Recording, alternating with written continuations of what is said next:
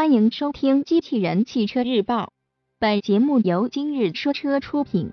欢迎搜索关注“今日说车”栏目，了解汽车圈新鲜事。斯柯达 Kodiaq 将首发，新闻内容来自汽车之家。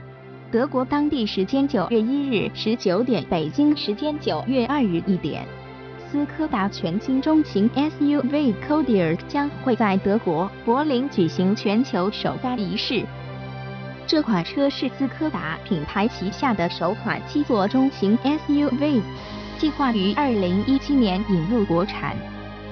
说起斯柯达 Kodia 的名称，它源自生活在美国阿拉斯加南部科迪亚克岛 Kodiak 上的科迪亚克熊。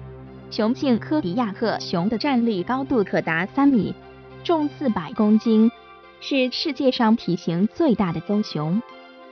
Codier 是以 Vision 子概念车为原型打造的全新七座 SUV 车型，基于 MQB 平台进行打造。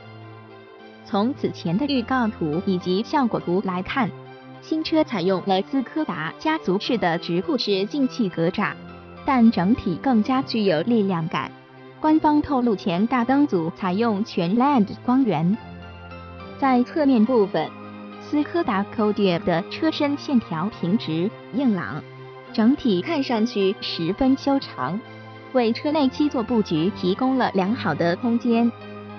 尾部方面，新车的设计风格与全新速派的风格相似，尾灯中同样使用了 LED 灯组。